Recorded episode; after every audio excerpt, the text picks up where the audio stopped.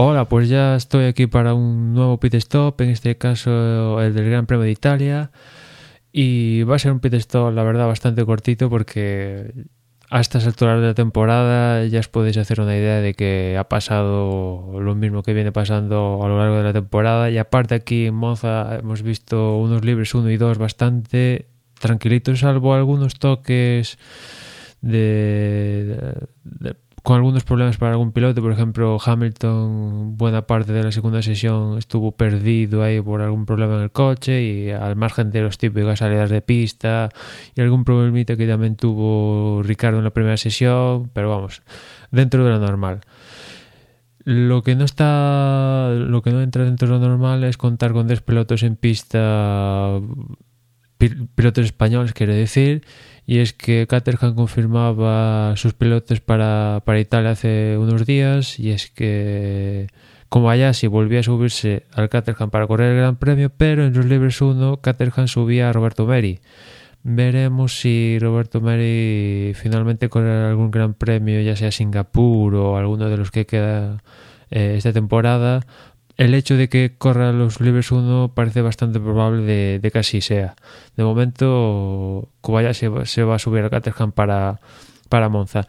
Y el que también estuvo subido al, a los manos del Force fue Dani Juncadella. Eso sí, durante 30 minutos, algo un poco inexplicable. No sé qué Force India solo pues para que Juncadella esté los 30 minutos, se baje y vuelva a Sergio Pérez. Bueno, un poco chapuceo y bueno, es, que bueno, si durante este chapuceo podemos ver pilotos españoles en la pista, pues mejor, pero bueno, estos chapuz, chapuceos de la Fórmula 1 empiezan a ser demasiado abundantes en los últimos tiempos. Y en cuanto a los tiempos, como decía al principio, un clásico, ¿no? Primera sesión se llevó Lewis Hamilton, seguido de Bato, tercero Rosberg, cuarto Alonso, quinto Magnussen, sexto Vettel, séptimo Kimi Raikkonen, octavo Pérez, noveno Kvyat y décimo, cerrando el top ten en esta primera sesión, Nico Hulkenberg.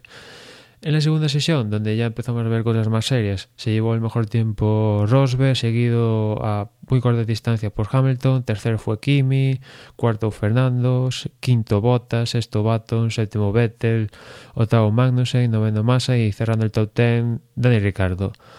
Y las sensaciones son un poco similares a lo que vimos en, en Spa, salvo con algún matiz que ahora comentaré. Por un lado, Mercedes el duelo va a estar otra vez sobre la pista entre Rosberg y Hamilton.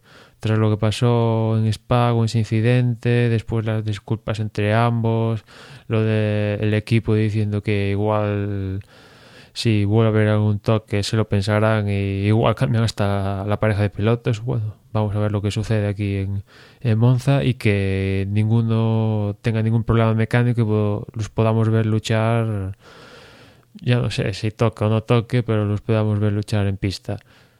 Después, ¿quién se va a subir a ese tercer escalón acompañando a los Mercedes? Si todo va según lo normal, pues eh, se pueden subir desde Williams, en este caso Bottas más que Massa, y también si alguno de estos se despista, pues eh, Dani Ricardo, que no ha estado ahí al frente de los libres 1 y 2, pero ya sabemos cómo es Ricardo, que llega a la carrera y a lo que se despistan cuatro, pues te gana la carrera, ¿no?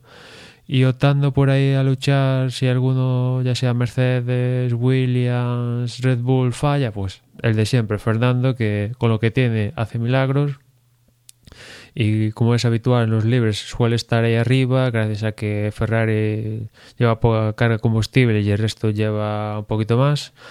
Y veremos lo que puede hacer Fernando que si todo va bien o sea va bien si todo se cumple según los pronósticos Fernando debería llegar el tipo quinto, sexto, séptimo, si me apuras mucho, porque una de las notas que comentaba antes es que McLaren parece que, en especial Baton, parece que le puede dar un poco de guerra a equipos como, como Ferrari, en este caso Alonso. Y también veremos si Kimi, que quedó tercero en los Libres 2, puede confirmarlo y también está ahí al mismo nivel que, que Fernando. Y, vemos con Ferrari luchar por esa por esa um, por ese puesto en el Mundial de Constructores que desde luego para Ferrari estar en esa posición mundial de constructores, pues es un poco raro de narices, ¿no? O sea, de momento van terceros, pero Williams ahí a 10 puntitos y a lo que se despisten un poquito acaban cuartos, que para Ferrari eso es un drama absoluto, ¿no?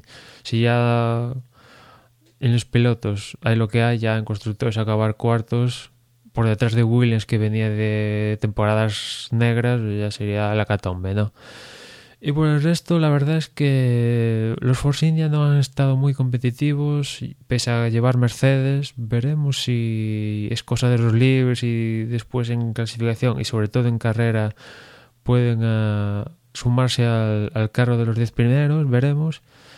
Y como es habitual, los toros rojos están apartados ahí, ahí atrás, pero uh, si empieza a haber algún abandono, algún pinchazo de los de arriba, igual Kvyat se suma a los 10 primeros o incluso Jean Bernier, ¿no? Por el resto, pues prácticamente lo mismo. Sauber, los Lotus, que la verdad mmm, hubo cierto punto de la, de la, temporada que igual podía mejorar y sumarse ahí a estar luchando en el top 10, pero Román Grosjean ya decía que Lotus ha descartado seguir con el desarrollo de este coche y ya piensa en el próximo año y, y si ya el coche ya no es muy allá, pues ya si paran el desarrollo ya apague vámonos, ¿no?